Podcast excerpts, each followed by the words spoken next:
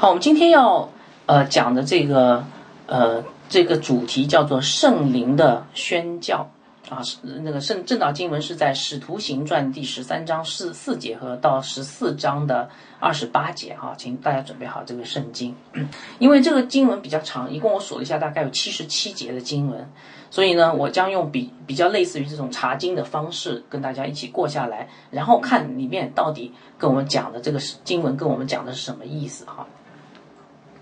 我们做一个简短祷告，开始。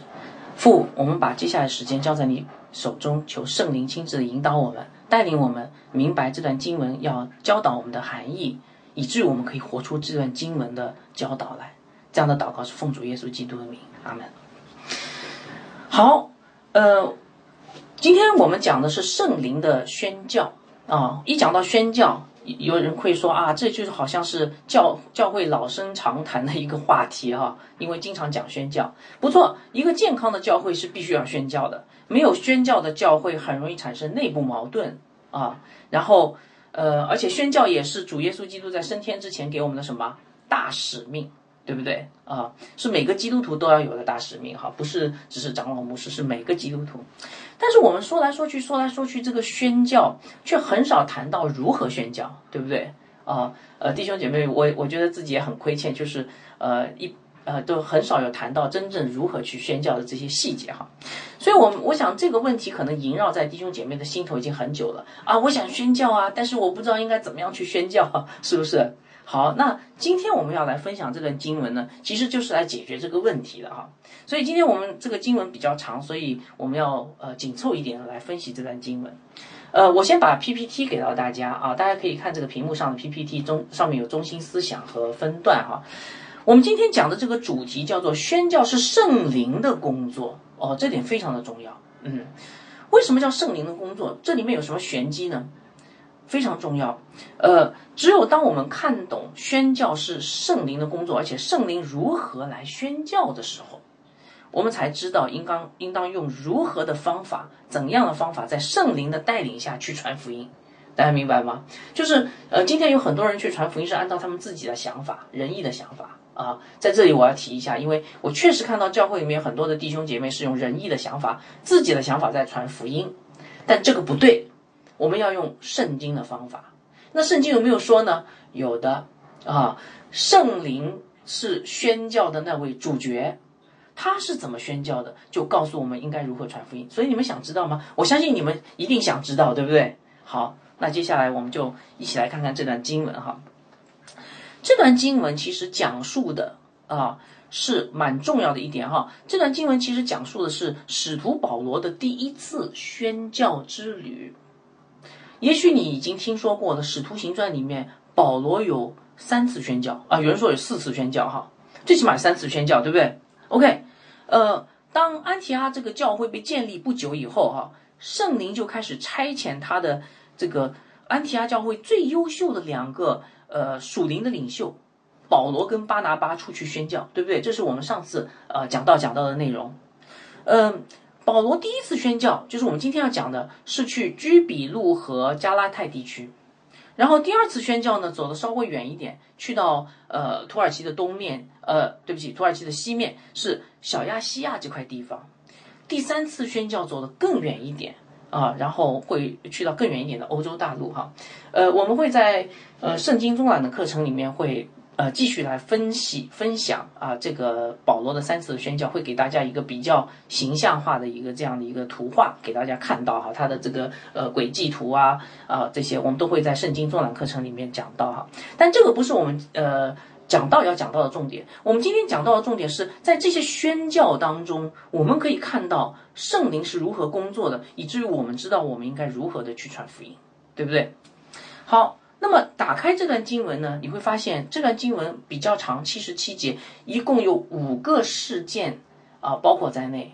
如果你有和合本圣经哈，你可以看到，其实呃，编辑编辑这个和合本圣经的这个呃这个这个编辑小组，他们已经在呃呃五个段落前面加上了标题，你们有没有看到啊？所以我今天就会按照这五个事件啊，分成这五个事件来讲。圣灵的宣教的五个方面啊，你们可以看到 PPT 上面写的啊这五个方面哈。第一个事件是在居比路的传道，这个事件呢是在十三节十三章的四到十二节，呃，这段经文可以让我们看到呃宣教，呃呃对，这段经文可以让让我们看到宣教属灵征战啊，呃不光是看到属灵征战，其实也看到别的，但是主要是看到属灵征战。嗯，第二个事件是在呃。比西底的安提阿啊，安提阿有两个，一个叫比西底的安提阿，另外一个是叙利亚的安提阿哈。比西底的安提阿传道，这是在十三章的十三到五十二节啊，很长一段经文。这段经文让我们看到宣教是传讲福音。第三个事件是在以哥念传道，这是第十四章的一到七节。这段经文让我们看到，呃，宣教是经受逼迫。好。第四个事件是在路斯路斯德传道，这是第十四章的八节到第二十节的上半段。那么这段经文让我们看到宣教是，呃，神能力的彰显啊，其实就是行神迹了，神能力的彰显哈。好，最后一个第五个事件是返回叙利亚的安提亚的路程，返回叙利亚的安提亚，这是第十四章的二十节的下半段到第二十八节。呃，这段经文让我们看到，呃，宣教是建立教会。啊，所以如果你愿意，呃，记下来这是非常好，因为这个对你将来去查考这段经文是很有帮助的哈。所以我盼望弟兄姐妹能够从今天的这个讲道当中，能够明白传福音有五个原则，传福音有属灵征战是啊，传讲福音是经受逼迫是能力的彰显，还有建立教会啊。好，我们一点点来分析啊，这五引原则是怎么看出来，它是怎么影响我们今天的传福音的？首先。宣教是什么呢？宣教是一场属灵征战。哎，很多人其实没有想到过的。保罗第一次宣教之旅的第一站，他去了一个地方叫居比路。哈，居比路就是今天的呃，如果你熟悉那个地中海的地图，你就知道是今天的一个叫塞浦路斯的这样的一个岛啊。它在那个呃爱琴海哈这个地中海中间的。呃，塞浦路斯这个地方大家可能不会太陌生，因为呃它是巴拿巴的故乡。啊，巴拿巴是塞浦路斯人，那么是不是因为巴拿巴是塞浦路斯人，居比路人，他们就去居比路呢？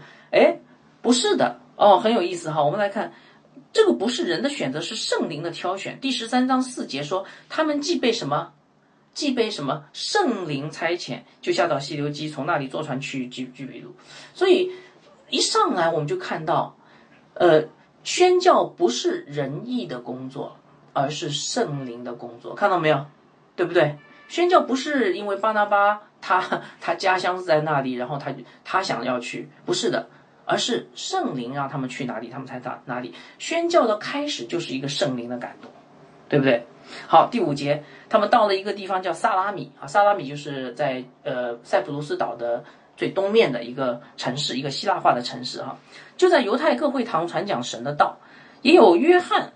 做他们的帮手。这里稍微提一下，这个约翰是谁哈？约翰就是那个写马可福音的那个作者，叫约翰马可啊，你可以叫他马可哈。呃，当当他当时还是个年轻人，我们以前提过，呃，马可其实就是巴拿巴的表弟，对吧？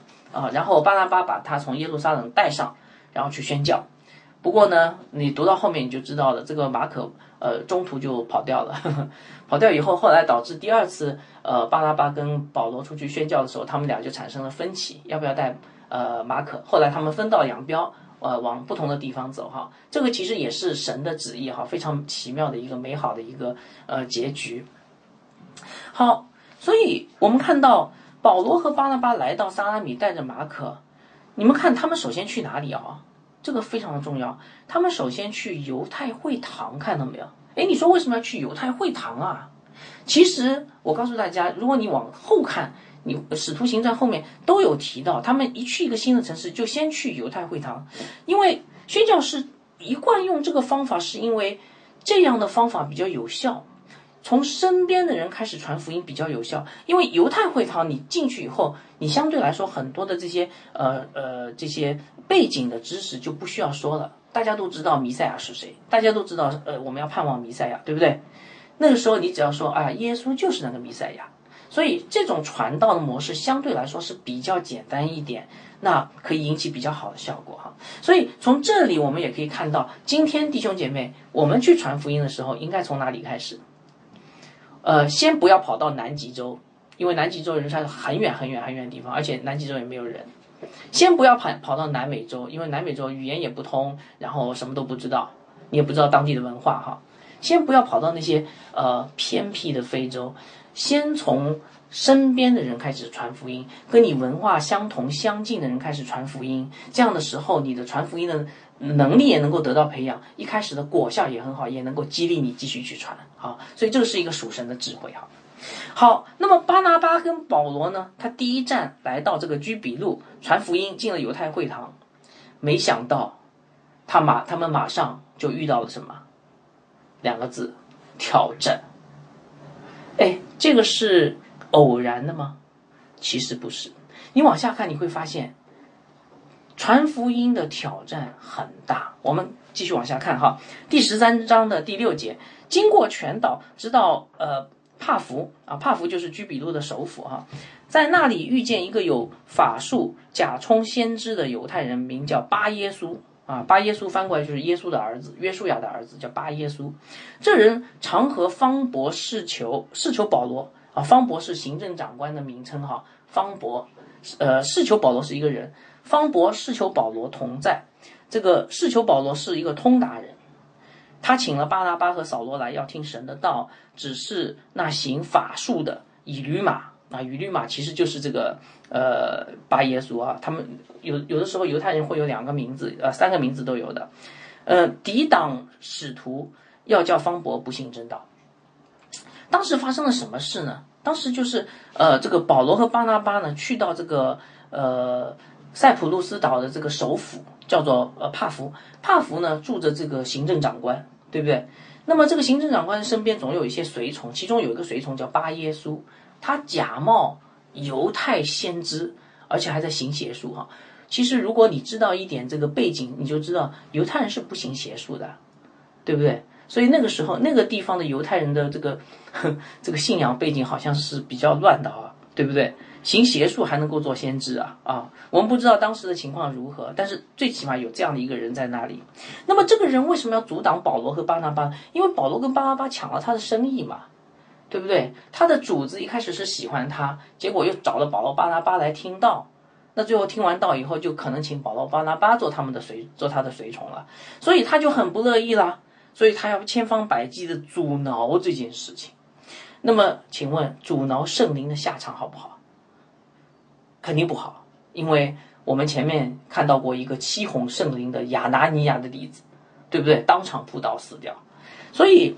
呃，我们来看，呃，这个巴耶稣的下场哈，第十三节，十三章九节，扫罗又名保罗啊，我在这边稍微提一下哈，在这个这段经文开始的时候呢，已经让我们看见保罗渐渐登场，他的这个角色似乎已经比巴拿巴更重要了。啊，后面主主要的那个主角其实都是保罗，扫罗又名保罗，被圣灵充满，定睛看他。第十节说，这是充满各样诡诈奸恶魔鬼的儿子，众善的仇敌。你混乱主的正正道还不止住吗？现在主的手加在你的身上，你要瞎眼，暂且不见日光。他的眼睛立刻昏蒙黑暗，四下里求人拉着手领他。哇哦！方伯看见所做的事情很稀奇，主的道就信了，啊，一个神迹就让方伯信。所以你可以看到，当圣灵来到一个黑暗的地方，那里的邪灵无论再猖狂，他都不能再猖狂下去了啊，马上被制服，对不对啊？所以这个神迹就让当事人就信了主。那么我们从这个事件里面看到什么呢？宣教的第一站到底让我们看看到什么呢？我们看到宣教是一场属灵征战。你说你从哪里看到宣教是一场属灵征战？哈，你们来看看这个这个巴耶稣是个什么人呢？他是一个什么行邪术的人，对不对？保罗刚才叫他什么什么什么称号？叫他魔鬼的儿子，众善的仇敌，对不对？啊，所以你可以看到这个不是一个普通的事件，但是一个正邪正圣灵跟邪灵之间的一个征战啊，一个属灵征战。而且你可以看到陆家在描写这个事件的时候啊。描写的很清楚。陆虾一一方面把罗马的行政长官这个方伯描写成什么人？通达人，他没有逼迫，没有人的逼迫，人都接纳啊。犹太会堂也可以讲到，没问题。是谁在阻挠圣灵？是那个行邪术的。所以这个事件让我们看得清清楚楚、明明白白，就是这是一场属灵的征战，不是人的征战，这叫属灵的征战哈。所以我讲到这里，我不知道大家有没有一一个突然间的醒悟啊，弟兄姐妹，我们有的时候一讲到这个宣教，其实我们的心还是蛮开心的啊。为什么？哎呀，那个传道人说了，我们去短宣，你想到短宣就是首首先收拾行李啦，然后去到那个地方风光明媚啊，然后呢，哎呀，这个啊可能是一个比较偏僻的地方，生活相对比较简单，可是环境好啊。啊，空气新鲜啊，水质好啊，你当时旅游吗？呃，有有很多人去短宣，其实都是旅游哈，是不是啊？我我我以前在国外的时候，也也也有过一次在欧洲的短宣的机会。那在欧洲短宣其实过得很好啊，当然我们住的是青年旅馆啦，但是青年旅馆都还 OK 了，很好了，是不是？但是真正的宣教，我告诉大家，在这里，神让我们看见真正的宣教是什么？哎呀，不是旅游嘛，属灵征战，是吧？真正的宣教是去打仗去的。你想穿着拖鞋、穿着睡袍就去了吗？你想穿着夏威夷的这个呃漂亮的这个呃衬衫就去了吗？不，你得穿上全副属灵军装才能去，否则你一上去就把一个就被一个属灵的炮弹击中头部，就灵性就死亡了。所以。真正的宣教是一场属灵征战，这就是这段经文让我们看到的。我们想去宣教吗？我们要记得，我们要做好属灵征战的准备。好，我们继续往下看哈。宣教第二个特征，第一个特征是属灵征战，第二个特征很重要，叫做传讲福音。那有人说，哎，传讲福音，这好像白说的嘛？这个宣教不就是传讲福音？哦，不见得，不见得哈。呃，因为有人。说宣教其实可以用行动代替言语，比如说在二十世纪初啊，有很多的这个国外的宣教士来到中国，他们确实是用行动呃彰显了很多基督的爱啊，但是容易被人误解说他们只是用行动来代替言语，比如说他们建了很多大学，他们建了很多医院，对吧？还有一些慈善的机构等等哈，那么这些都是好的，但是。行为需要什么言语来印证？因为这些行为，好行为，基督的好行为，基督的爱，爱的行为，会被有罪的人用有罪的理性解释成有罪的事，明白吗？啊，所以那个传传讲福音是宣教必不可少的一个特征，是不是？好，我们一起来看，呃，圣经是怎么来告诉我们的哈。我们刚才讲到了这个保罗和呃巴拿巴啊，他们先去了居比路，那么他们去了居比路，然后就离开。那么第二站去了哪里呢？去了一个地方叫做比西底的呃安提阿啊。他们上了岸以后，去了比西底的安提阿。三章十三节，保罗和他的同人，哎，等一下，巴拿巴去哪里了？你读到这儿，你突突然间醒悟到说，哦，等一下，接下来这个使徒行传基本上要开始讲保罗了，对不对？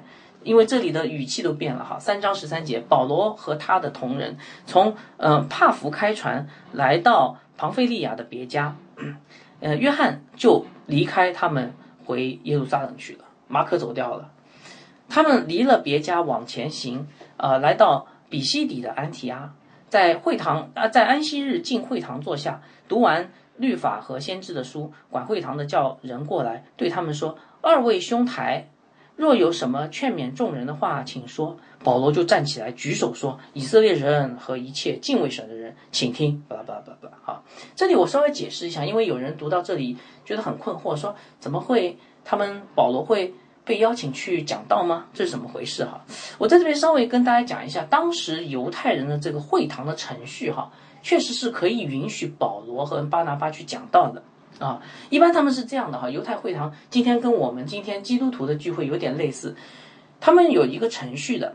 第一，祷告，犹太人祷告，啊，安息日去会堂，第一件事祷告，祷告完以后呢，宣读律法书，律法书就是摩西五经，好，找一段来读，读完以后呢，宣读先知书啊，再把先知书拿出来再读，读完以后呢，如果有比较好的讲员呢，就邀请这个讲员来给大家讲一篇道，这篇道可能不是那么长啊，不像我们要讲一个小时，他可能讲个二十分钟啊，讲一篇道，这篇道是解释圣经的。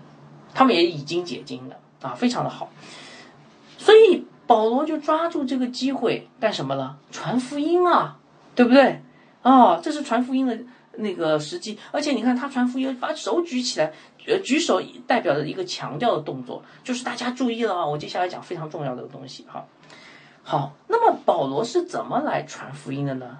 哇，我们继续往下看，我们会看到一一篇非常好的。堪称是讲道的典范的这样一篇讲章，啊，呃，今天神学院里面在呃教讲道学的时候，一般有的时候会把这篇保罗的讲道拿出来给大家分析哈。这篇讲道呃可以被称之为叫做一个标准的救赎历史式的以基督为中心的讲讲道。我再讲一遍啊，救赎历史式的以基督为中心的讲道，这样讲道是非常好的。好，那我们接下来就看看保罗是怎么来讲道的哈。呃，请大家注意，因为这个是我们宣教的必要的特征，所以弟兄姐妹，如果你要去宣教，要去传福音，你要知道怎么样去讲圣经的话，所以你要学习如何从这段经文当中学习到如何去讲道的。好，我们一起来看看保罗是怎么讲的哈。这篇讲章分成四个部分啊，这篇讲章分四个部分哈，嗯。我来一一的解释哈。首先，保罗讲了以色列的历史，我们把称之为叫以色列的救赎历史，神拯救以色列的历史，从出埃及一直讲到大卫当上以色列的王啊，大概是这样的一段时间。我给大家读一下这段经文哈，第十三节十三章的十七节到第二十三节。这以以色列的民拣选了我们的祖先当民寄居埃及的时候，举抬举他们，用大能的手领他们出来。又在旷野容忍他们约有四十年，既灭了迦南地七族的人，就把那地分给他们为业。此后给他们设立誓师，约有四百五十年。四百五十年，他们说是这样算，就四百年为奴，加四百年旷野，再加十年进迦南啊，大概是这样算的。直到先知撒母耳的时候，后来他们求一个王，神就将呃便雅悯支派中的基士的儿子扫罗，呃给他们做王四十年。扫罗王既废了扫罗。就选立大卫做他们的王，啊，又为他做见证，说：“我寻得耶西的儿子大卫，他是合我心意的人，凡事要遵行我的旨意。从这人的后裔中，神已经照着所应许的，为以色列人立了一位救主，耶稣基督。所以我问大家，保罗讲以色列的救赎历史是干什么的？为什么？你们看出来没有？保罗这段话清清楚楚一段以色列历史，对吧？为什么要讲？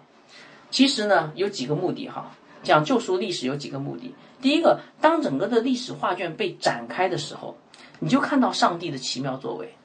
耶稣不是从天上突然间掉出来的，而是上帝精心预备了千百年，最终迎来了他的儿子的道成肉身，明白吧？所以以色列的历史是指向耶稣基督的，也让我们同时看到上帝的精心预备，上帝的慈爱是有多么的伟大。好，所以福音是一个空洞抽象的呃信息吗？因为今天我我们有时候去传福音哈，好空洞啊，就是那三句话，哎，你知道吗？上帝救你，上帝为你死在十字架上，你应该信他。那那个人根本就不知道你在讲什么啊。呃，真正的福音不是这样传讲。你看神怎么传讲福音的？讲故事，他讲了一个非常呃丰富的故事，里面有亚伯拉罕。雅各、以扫，每个人的性格都不一样，对不对？然后告诉你，在这个丰富的、生动的、活泼的人类的历史当中，神啊，呃，安排了这位耶稣基督，他的独生爱子降生，为我们死在十字架上。所以，今天如果我们去传福音的时候，也应该这样。我们要用一个生动的故事，把耶稣基督的恩典、耶稣基督的福音讲出来，让这个听的人有视觉、听觉的这种冲击啊。啊，所以救赎历史的讲道方法，或者是这个传福音方法是非常重要的。好，这是第一部分。保罗讲章的第二部分呢，讲到一个人叫施洗约翰，啊，我给大家读哈，这是第十三章的二十四节到二十五节。在他没有来之前，耶稣没有来之前，约翰向以色列众民宣讲悔改的洗礼。约翰将行进他的程路啊，尘途时说：“呃，你们以为我是谁？我不是基督，只是有一位在我以后来的，我解解他脚上的鞋带也不配啊。”这个，如果你去读过四福音书，你就知道这个就是约翰自己说的话哈。那么保罗为什么要讲约翰呢？约翰这干什么？我们知道施洗约翰是耶稣基督什么人啊？先锋官。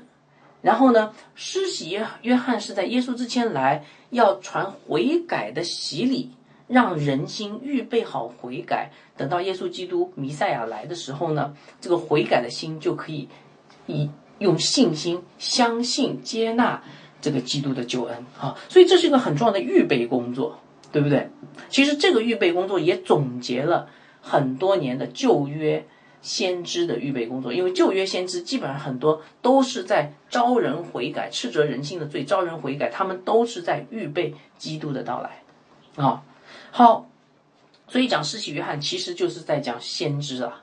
你前面讲到王，没有讲到先知，这里讲到先知了哈。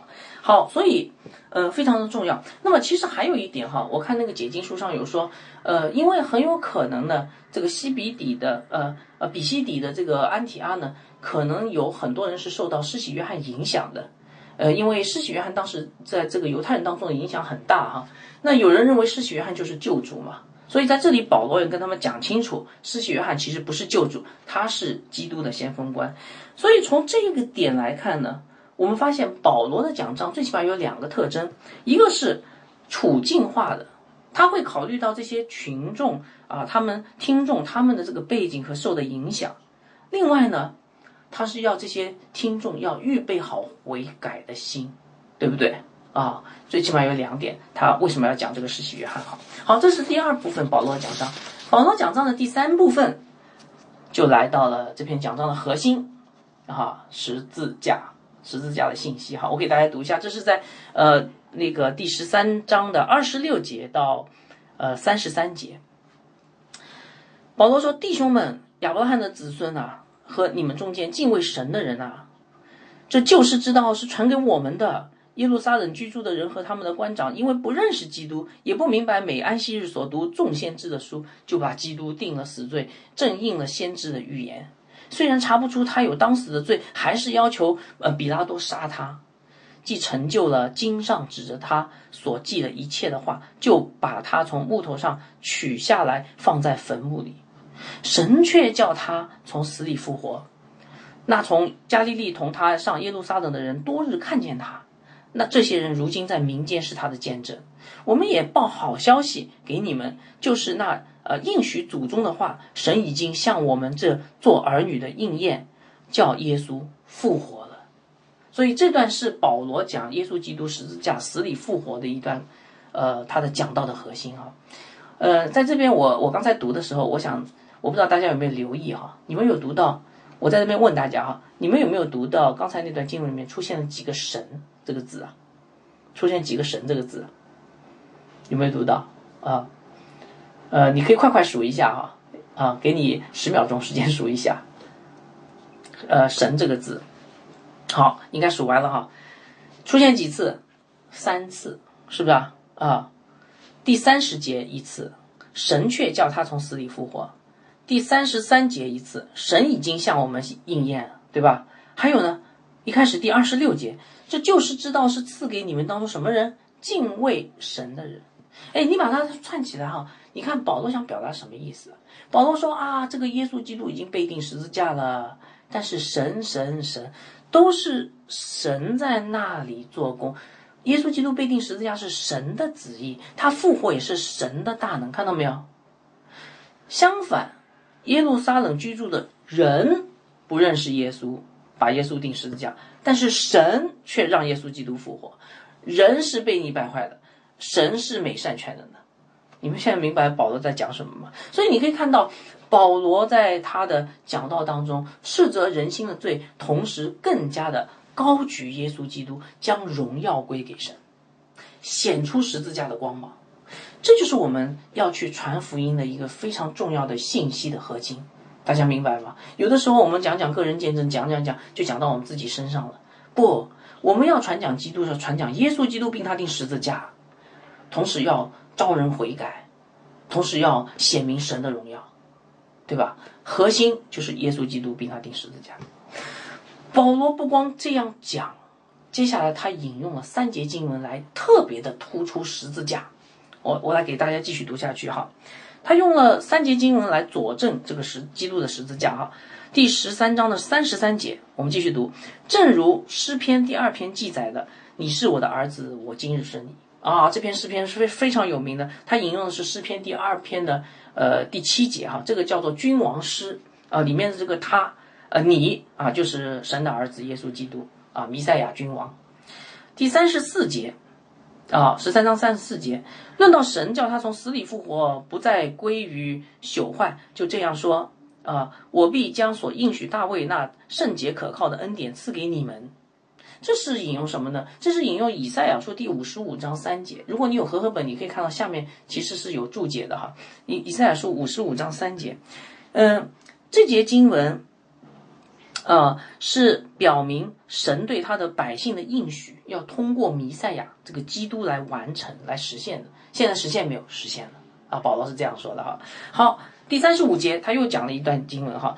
保罗说，又有一篇上说，你必不叫你的圣者见朽坏，意思就是他要复活。好，这节经文是引用诗篇第十六篇的第十节啊。这节经文其实很有名，因为我们发现其实。使徒行传在五旬节第二章，在五旬节，彼得在讲到的时候也引用了同样的经文，来证明耶稣基督复活了。好，好，所以保罗做了跟彼得同样的一件事情。他讲完了这个诗篇十六节、十六章十节以后，接下来他跟彼得又同样做了一件事情，就是来证明那个复活的不是大卫，而是基督。我给大家读一下三十六节：大卫在世的时候遵行了神的旨意，就睡了，死了。归到他祖宗那里，以见朽坏，死了嘛，烂了，尸体腐烂。第三十七节，唯独神所复活的，他并未见朽坏。所以那未见朽坏的是谁呢？神复活的，他的儿子耶稣基督啊。所以诗篇十六篇十节指向基督的这三节经文，保罗拿来干什么？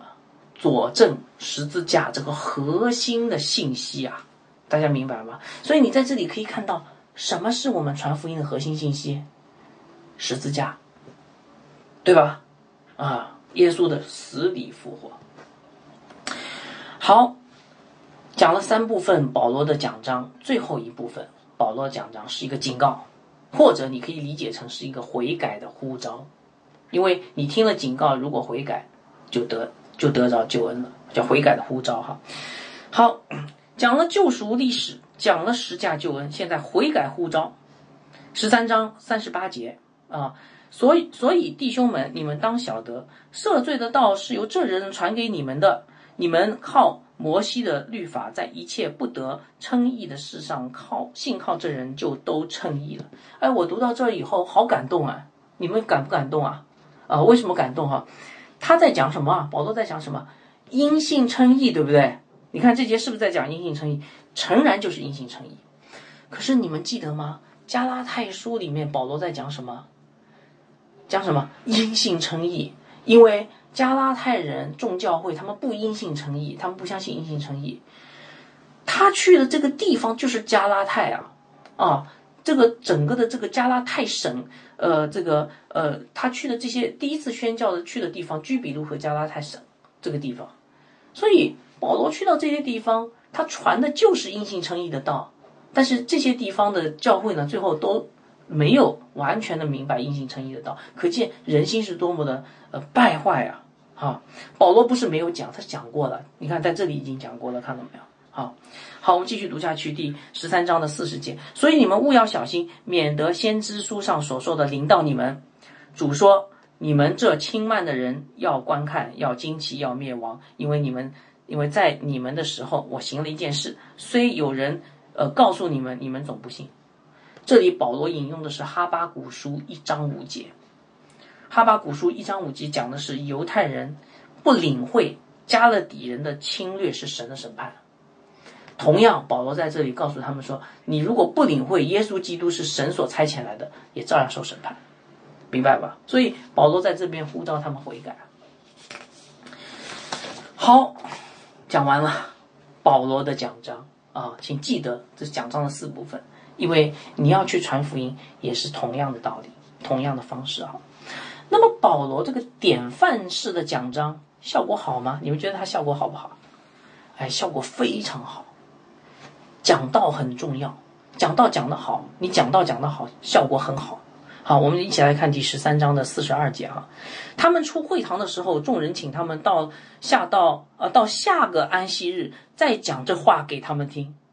哇哦，保罗讲到出现一个好的果效，是下次他还要被再请去做客座讲员，对吧？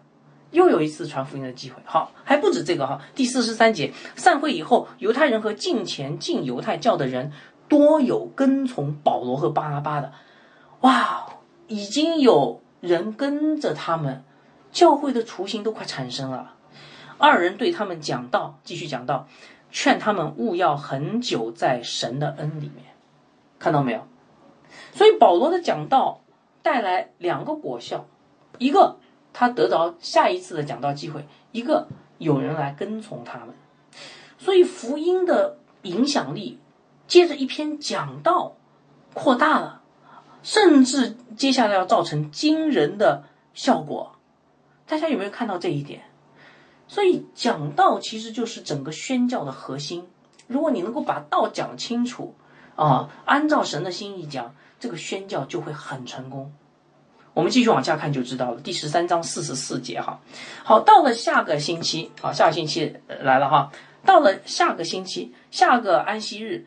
合成的人几乎都要来聚集听神的道，哎，这是什么意思啊？合成的人几乎都要聚集来听神的道。呃，我查了一下，西比西比底的安提阿不是一个小的地方，今天是土耳其的一个比较大的城市哈。西比底的安提阿是当时这个西比底省啊，这个省在加拉泰边上这个西比底省的省会城市啊。啊，就好像今天这个中国的省会城市人口蛮多的，明白吧？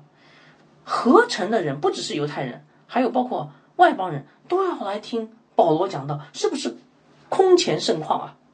对不对？所以弟兄姐妹，在宣教的过程当中，我再讲一遍，讲道讲得好，你如果能够很好的去传讲神的话语，就能带来很好的宣教的果效。大家明白吗？好。但是呢，人怕出名，猪怕壮，这句话太对了。保罗的名声带来了犹犹太人的妒忌，然后给福音的施工蒙上了一层阴影。哈，我们来看第十三章四十四十五节到四十七节。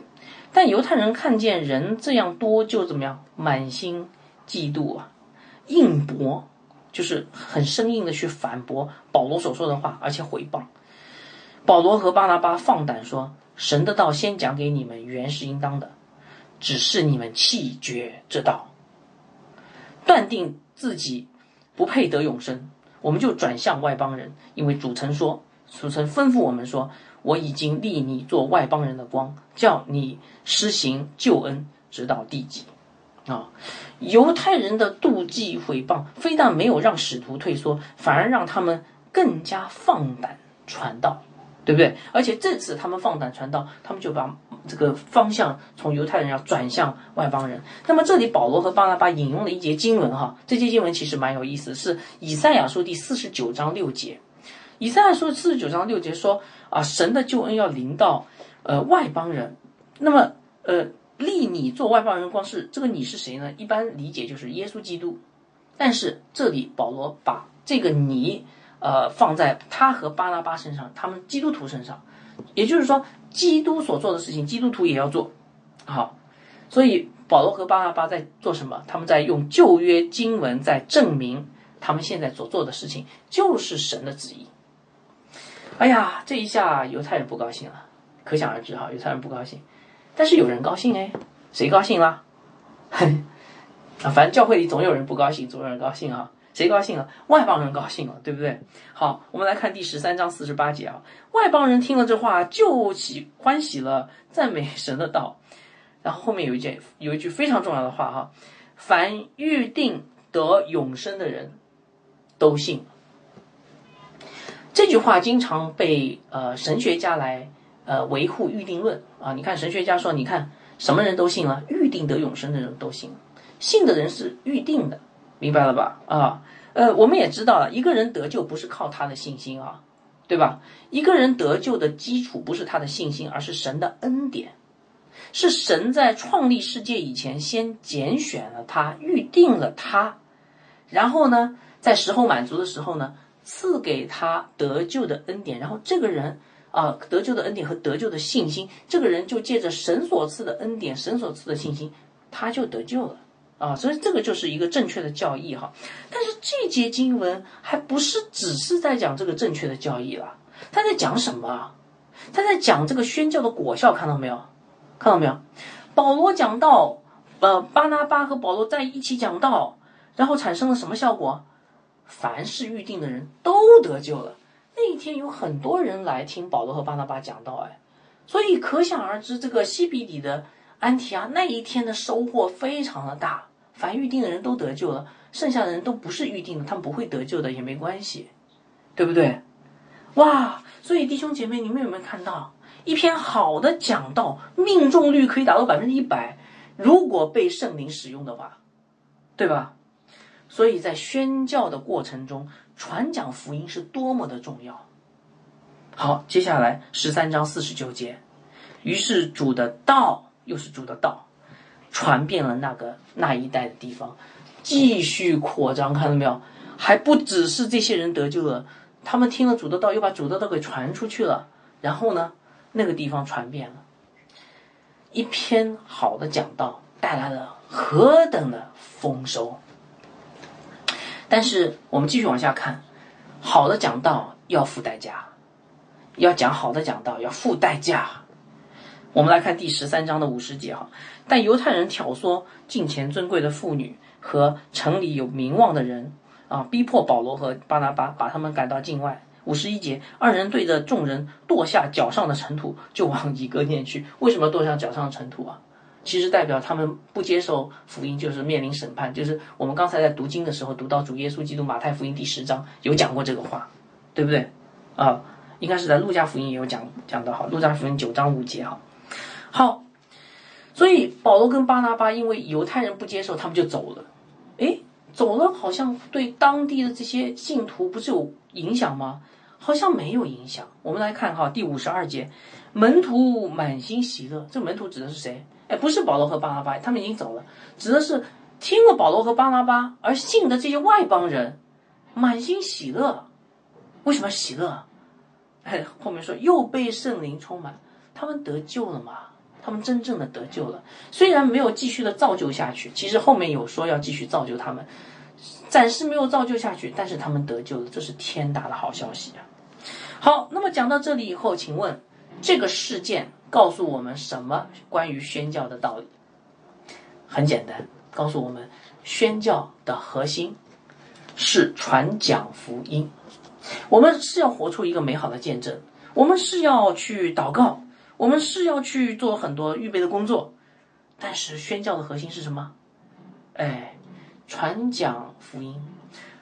真正的宣教是以话语施工为核心的，明白吧？啊，非常的重要哈。呃，其实你你们可以比比较一下，就是等读完所有的这些今天要讲的这个经文这五个事件，你比较一下，呃，第一次保罗的宣教旅程当中这五个记载的事件当中。哪个事件传福音的果效最好？你马上就会看出来。这一次，安呃那个西西呃比西底的安提阿这次效果最好，因为传道传的非常的好。其他也有果效，但是基本上果效没有那么的好啊。好，所以啊，凡预定的人都呃都都信了。啊，命中率百分之一百，果效太好了哈！所以宣教不只是爱心的行动，也不只是远方的祷告，也不只是经济支持，对吧？而是确实要用口去传讲基督的福音，传讲神在救赎历史当中他的伟大的作为，传讲基督和他的十字架何等的宝贵，然后传讲招人悔改的道，就是刚才保罗这个呃讲到的风格哈，对不对？所以，我们每个人，其实我想，我想弟兄姐妹每个人哈，你们要出去传福音，你们要准备好几几份讲道的。啊，要想好自自己应该怎么样跟别人去讲哈。如果你们出去短宣，呃，一般来说要准备好一些讲道的啊，短讲，包括一个个人见证哈，最起码是个人的见证。所以，亲爱的弟兄姐妹，你们准备好了吗？我把这个问题留给大家。好，呃，因为时间的关系，我讲的更快一点哈，后面还有一些内容。我们前面讲了宣教。宣教特征之一是属灵征战，记得吗？啊，接下来我们讲了宣教的特征之二是传讲福音。接下来现在我们来讲宣教的属灵，呃，那个宣教的呃特征的第三个叫做经历经受逼迫啊，这个是发生在以哥念的事件哈。我给大家读一下，这段是比较短的，第十四章的一节，二人在以哥念同进犹太人的会堂，在那里听的呃讲的。呃呃，叫犹太人和希利尼人信的很多，嗯，效果不错。但那不顺服的犹太人，呃，耸动呃外邦人，叫他们心里恼恨弟兄。二人在那里住了多日，倚靠主放胆传道，主借着他们的手实行神迹奇事，证明他们的恩道。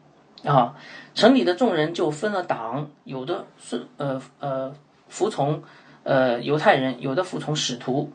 那时外邦人和犹太人并他们的官长。一起拥上来，要凌辱使徒，用石头打他们。使徒知道了，就逃到啊高吕尼的路斯德、比特呃特比两个城和周围的地方去，在那里传福音啊。这件事情呃在讲什么哈？你会发现陆家在记载这件事情的时候，记载比较省略，对不对？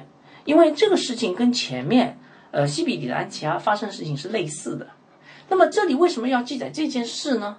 其实呃。神是要告诉我们，你看，嗯，逼迫不断的发生，而且越来越严重。前面他们只是被赶走，现在怎么样？要被石头打死。其实后面还会，呃，那个要说那个保罗好像被打的要死掉的那种感觉，被被丢在城外。好，所以你可以看到，宣教之旅上面必定经受很大的逼迫。所以，亲爱的弟兄姐妹，以歌念传道这个事情，让我们看到什么呢？让我们看到宣教的旅程中，处处都充满着想不到的危险，逼迫随时来临的啊！你想不到，你你想不到时候他就来。所以弟兄姐妹，我问大家一个问题哈：你想不想服侍主啊？服侍神的？你想不想参与服侍啊？很多弟兄姐妹说啊，想参与服侍的，想参与服侍的，我们很想参与服侍啊！你有没有准备好经受逼迫啊？啊，呃，服侍一定会经受逼迫嘛？有没有准备好？啊，这个好像没有准备好，但是我告诉你，你要准备好，你要准备保罗受逼迫的心智啊！啊，我给大我跟大家说，后来感谢主，保罗把他受逼迫的样子告诉我们，我们才知道宣教之旅上会受怎样的逼迫。你知道保罗怎么说的吗？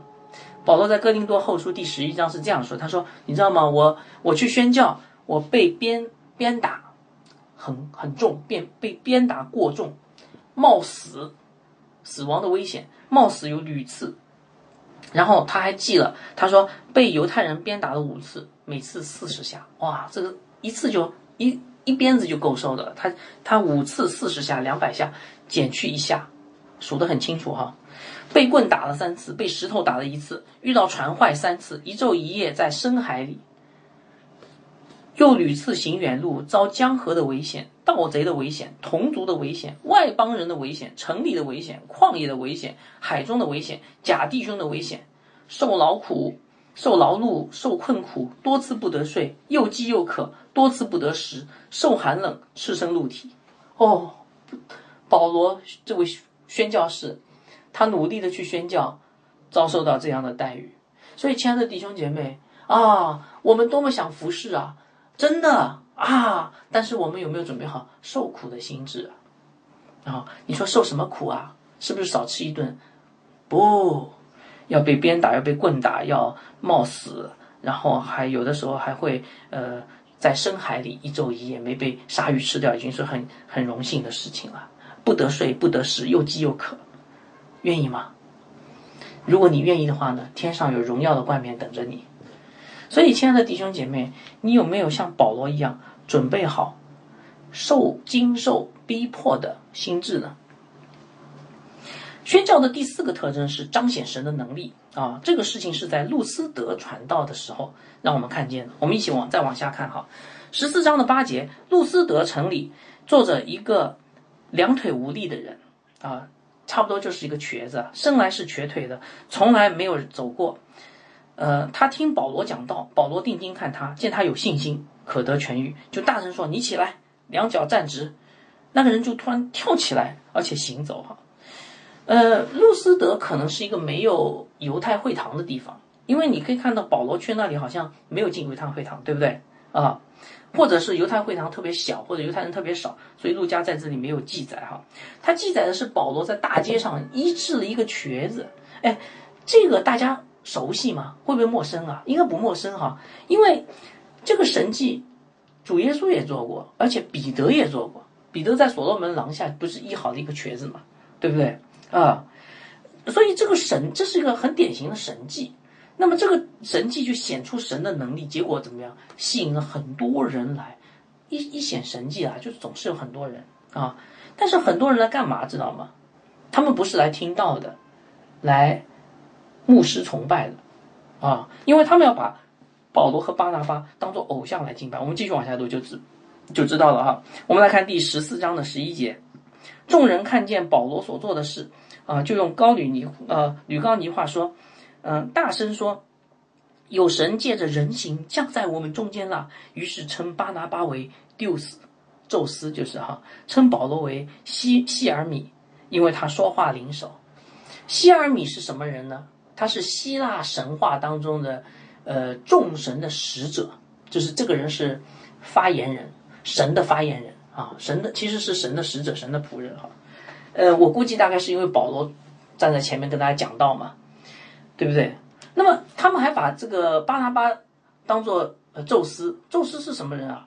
就是希腊神话当中的众神之王，对不对？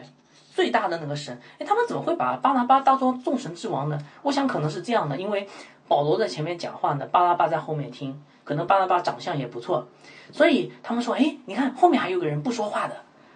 然后发现保罗也很尊重他，所以这个人一定是保罗的老板。所以保罗是个使者嘛，他干活的嘛，他在前面讲话，宣讲神的道。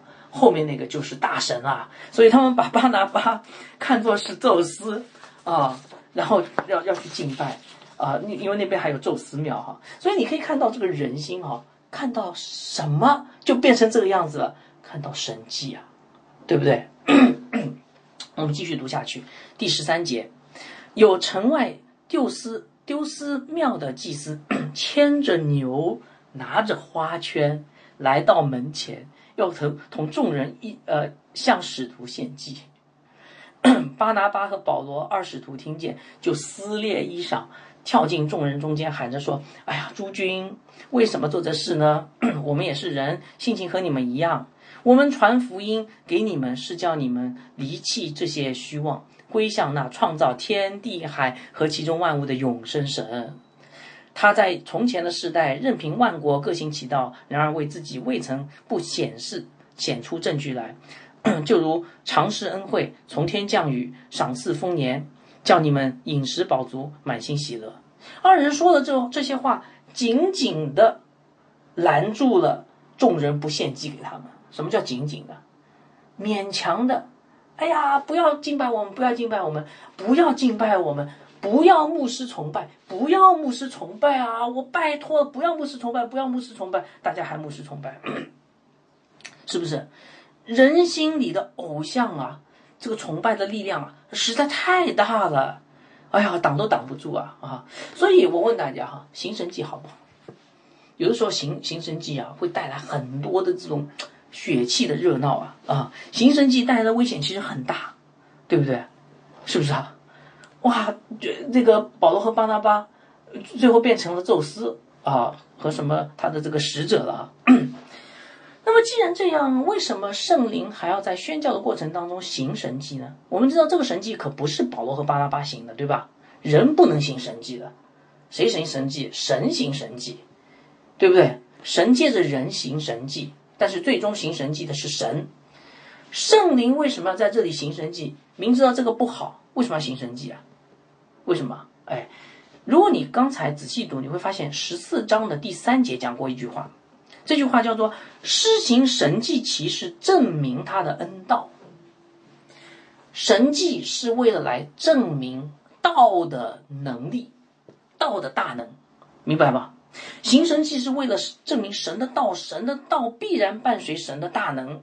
所以这就是为什么神迹会产生，所以不是要让我们去一味的去追求神迹发生，一味追求神迹发生非常危险的，对不对？产生了这种可怕的偶像崇拜，非常危险的，呃，而是说在我们传讲真道的时候，必然也会带出神迹、神的大能，啊，是这样的一个逻辑关系哈。啊，所以我们继续往下看，我们就知道这个危险有多可怕了哈。第十四章十九节，但有些犹太人从安提阿和以哥念来挑唆众人，就用石头打保罗，以为他是死了，便拖到城外。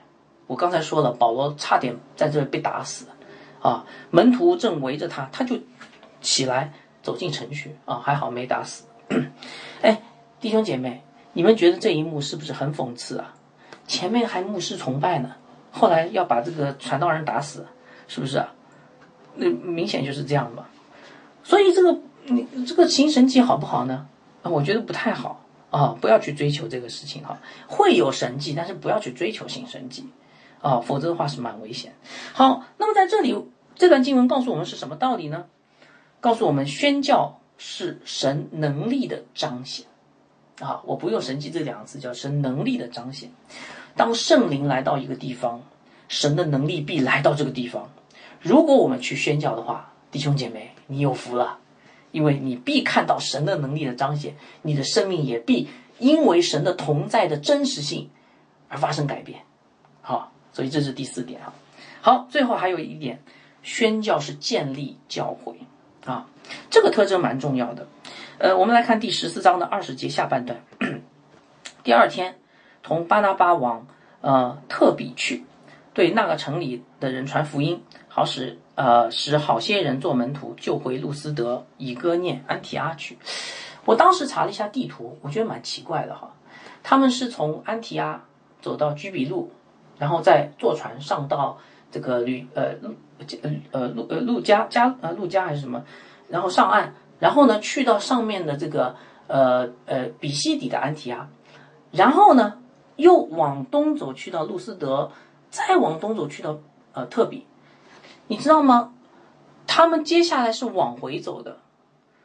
如果他从特比往安提阿，其实很近的，特比走不远就到了保罗的家乡大树了，然后大树走不远就跑又跑到了安那个叙利亚的安提阿了。我当时就在想，为什么他们没这样做？哈，很奇怪。他们从原路返回也蛮长的距离。这圣经给了一个答案，我们来看看哈。圣经给了一个答案，我们来看第十四章的二十二节。他们去干什么呢？他们去兼顾门徒的心，劝他们恒守所信的道。又说，我们进入神的国，必须经历许多的艰难。他们在干什么？保罗跟巴拿巴去干什么？他们回去去建立教会啊，因为呃，光传的福音不够啊。你传的福音，你你传完你走了，可是那些人怎么办？要建立教会，对不对？所以要门徒栽培，要要门训课程啊。所以他们要去兼顾门徒的心，门训课程。而且第二十三节建立教会，二人在各教会里选立了长老，有没有教会了？已经有教会了，选立长老，让这个教会更加的坚固。又进食祷告，把他们交托所信的神。只有在这个时候，保罗跟巴拿巴的第一次的宣教任务才得以完成。所以，宣教从宣教士踏上宣教的路程开始，一直到教会被建立结束，否则的话就没有完成使命。好，福音要因教会的建立被扎下根来。啊，好，最后他们完成了使命，他们一边走一边兼顾教会，然后一直回到安提阿。第十四章二十四节，二人经过比西底，来到庞菲利亚，在别家啊，不是路家，是别家，讲了道，然后下到呃亚大利，呃，下到亚大利去，从那里坐船呃往安提亚去哈。所以他们完成了使命以后，就坐船回去了。回到安提亚以后呢，这个宣教士就要向母会做一个宣教的报告。第十四章二十六节，当初他们被众人所托，蒙神之恩啊，要办现在所做之事，做工啊，所做之功，就是在这个地方。到了那里，聚集了会众，就述说神借他们所行的一切事啊，并神怎样让 为外邦人开了信信道的门。二人就在那里与门徒们住了多日啊。这经文就分享到这里。好，所以《使徒行传》第十三章四节到十四章的二十八节，这就是保罗的第一次的宣教旅程哈。我们现在来回顾一下，因为内容比较多，我们来回顾一下哈。我问大家几个问题，请问第一，在这个宣教旅程中，保罗去了什么地方？大家有没有留意啊？啊，我给大家数一下哈。第一，去了居比路，对吧？啊，居比路上有两个城市，一个是萨拉米，还有一个是呃帕福。又从居居比路去了比西底的安提阿，对吧？好，又从比西底安提阿去了以哥念，又去去了路斯德，呃，然后又去了特比，然后特比又回去，呃，回去以后呢，又经过了呃这个别加和呃亚大利啊，这两个是港口城市，别加亚大利，呃，特比别加亚大利只是顺带提一下的哈，其他的都是比较详细的说。好，所以保罗去了这些地方。好，第二个问题，请问在这个宣教之旅中，保罗做了哪些事情，或者遇到哪些事情？哪五件事情？属灵征战、传讲福音、经历逼迫、彰显神的能力、建立教会。这五个方面，就是神借着保罗第一次的宣教之旅，让我们看见的。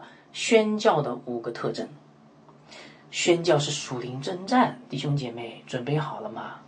宣教是传讲福音，弟兄姐妹准备好了吗？宣教是经历逼迫，弟兄姐妹准备好了吗？宣教是彰显神的能力，弟兄姐妹准备好了吗？宣教是建立教会，弟兄姐妹准备好了没有？我不知道我这样讲下来会不会让这个宣教的概念与你以前看到的宣想到的宣教概念完全不一样。啊所以我问你，准备好了吗？啊，好，嗯，宣教不是人的工作，是圣灵的宣教。我们一开始就谈到了，只有当我们看明白这是圣灵的宣教，我们才知道应该如何去做，而且对我们才有说服力。哈，那么你说说从哪里看出是圣灵的宣教呢？有几个地方可以看出来哈。呃，首先你会很惊讶的发现。保罗这次的宣教之旅啊，这五件事啊，好像在前面使徒行传都出现过。你说哪里出现过啊？在彼得身上都出现过啊。我给大家数一数哈。第一，彼得有没有经历属灵征战？有的。彼得在撒玛利亚碰到一个呃跟这个巴耶稣很像的人，那个人叫行邪术的西门，是不是啊？啊，那个你们看应该是第八章啊。所以彼得有属灵征战。彼得有没有传讲基督的呃福音啊？就像保罗一样讲道，有啊，啊呃五旬节的讲章，还有呃圣殿所罗门廊下的讲道，是不是都是啊？而且你看彼得当时还用了跟保罗一一模一样的这个诗篇十六篇十节，呃同样也同样解释了诗篇十六篇十节。好，第三，彼得有没有经受逼迫啊？当然有，彼得跟约翰被抓到被公会受审，然后呢？待在监狱里面，后来彼得被天使领出来，对不对？彼得有没有行神迹啊？有啊，而且跟保罗行的差不多的神迹，在所罗门廊下医治了一个瘸腿的人，跟保罗行的神迹一样的，都是医治瘸腿的人，对吧？啊，好，彼得有没有建立教会？当然有了，保罗建立了这些外邦人教会，彼得建立了耶路撒冷教会。